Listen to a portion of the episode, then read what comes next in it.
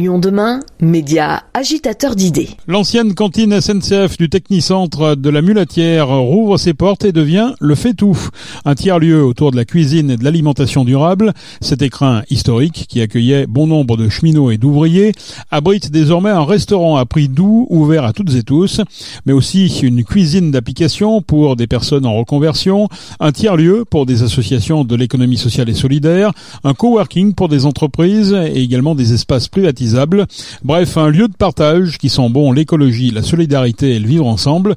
Nous y avons croisé Benoît Hamon, l'ex-candidat à la présidentielle de 2017, dirige aujourd'hui l'ONG Singa pour aider des réfugiés à s'intégrer dans la société française en devenant par exemple chef cuisinier formé au fait tout. Dans ce lieu désormais, on va y avoir des espaces de coworking, donc euh, les entrepreneurs pourront y développer leurs projets, un espace de restauration, un espace euh, qui va être dédié aussi à, à l'hospitalité à l'égard des nouveaux arrivants. Donc ça va être un, espace de bouillonnement, euh, à la fois culturel mais surtout économique, puisque euh, Singa, qui euh, est un incubateur d'entrepreneurs et de projets entrepreneuriaux sur le Rhône depuis maintenant plusieurs années, va développer ses activités à l'intérieur de ce, de ce lieu. Donc c'est pour nous assez formidable de pouvoir arriver sur ce territoire. On était déjà présent à Lyon, mais maintenant on est présent dans ce tiers-lieu, on est très content.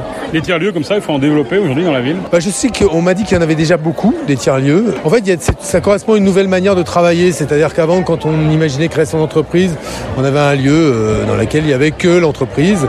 Là, aujourd'hui, beaucoup d'entrepreneurs, même quand leur activité s'est déjà développée, ont envie de dans des lieux dans lesquels des coopérations sont possibles, des synergies avec d'autres sont possibles, dans lesquels les idées circulent, les projets circulent.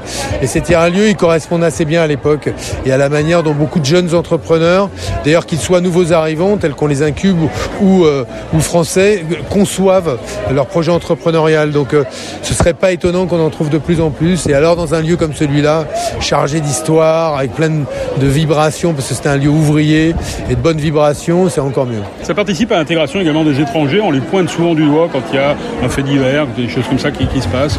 Bah, il y a des, chiffres qu'on méconnaît, j'en profite pour vous les donner. C'est qu'en France, il y a 7,7% d'étrangers. On parle de personnes migrantes à plus de 10% parce qu'on compte les personnes qui sont venues mais qui ont été naturalisées. Mais quand on regarde les gens qui sont étrangers avec, euh, et qui n'ont pas la nationalité française, c'est 7,7%. Et il y a, quand on regarde les créateurs d'entreprises, 15% des créateurs d'entreprises chaque année qui sont étrangers. Ça veut dire que les étrangers sont surreprésentés en France dans la création d'entreprises. Qui le sait? Peu de gens, même pas les décideurs publics. Pourtant, ces créations d'entreprises, qu'il s'agisse d'une boulangerie dans un petit village ou d'une entreprise de charpente, d'une start-up, elles créent des emplois, elles créent de l'activité, elles contribuent à l'activité économique. On sait assez peu aussi que si on enlevait les cotisants étrangers euh, de nos systèmes de retraite, probablement que l'âge légal de départ à la retraite dont on parlerait dans les manifestations serait de 67, 68, 69 ans, parce qu'il faudrait reculer encore plus l'âge légal. Donc en fait, il y a un bénéfice pour la collectivité, pour nous tous, pour notre modèle social, à ce que nous soyons et que nous ayons été une terre de migration. La question, euh, je comprends aujourd'hui, elle est euh, dans beaucoup de têtes et je, ne méprise pas cette inquiétude-là de se dire est-ce que, euh, en raison des migrations, la France ne serait pas en train de changer de manière radicale? La réalité, c'est qu'aujourd'hui, quand on voit dans beaucoup de territoires qui votent à l'extrême droite des services publics qui sont partis, la poste qui a fermé, les classes qui ont fermé, l'hôpital ou la maternité qui a fermé, les migrations n'ont aucune responsabilité là-dedans. Et ce serait peut-être même une solution pour restaurer et remettre du service public de l'activité économique quand une boulangerie sera reprise par un kurde ici, quand c'est une famille euh, de nouveaux arrivants qui permettra qu'une classe ne ferme pas, qu'un hôpital ou une maternité ne ferme pas. Donc pour arrêter de regarder euh, comme un pays frileux et peureux la migration comme un problème, là où elle peut être un bénéfice pour nous tous et une solution à bon nombre de nos inquiétudes. Quel est le rôle de Singa dans ce contexte? Bah Écoutez, Lyon est une des 22 villes dans lesquelles nous avons des programmes entrepreneuriaux dédiés en Europe à l'inclusion des nouveaux arrivants. Est le premier réseau européen pour euh, l'accompagnement des entrepreneurs réfugiés et nouveaux arrivants. Donc on apporte notre expertise, notre expérience, on amène toutes les preuves que nous avons que l'inclusion ça fonctionne. Des entrepreneurs qui ont envie maintenant qu'ils se sont installés en France de rendre un peu de leur temps à la collectivité euh, lyonnaise, du territoire, à la métropole.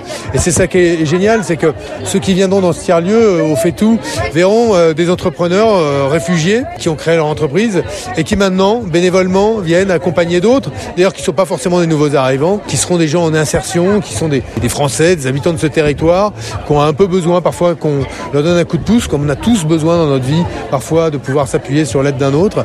Et ben maintenant, c'est ce qu'on les appelle les alumni, ces anciens accompagnés et incubés par Singa, ils viennent euh, en accompagner d'autres et, je trouve ça assez euh, formidable. Et puis si vous voulez bien manger, ce sera aussi un lieu dans lequel euh, les cuisines du monde vont éveiller vos papilles et notamment beaucoup d'entrepreneurs euh, qui ont envie de construire un restaurant et qui sont accompagnés par euh, Singa viendront euh, y proposer leurs plats, leur gastronomie. Donc ça va être aussi dans une, des grandes villes de la gastronomie française, Lyon, une merveilleuse manière de, redécouvrir les cuisines du monde. Le fait-tout est le fruit d'une belle collaboration entre tous les acteurs publics et privés, en particulier Singa et Belle Bouffe.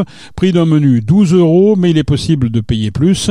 Et pour les plus démunis, le tarif sera de 2 euros.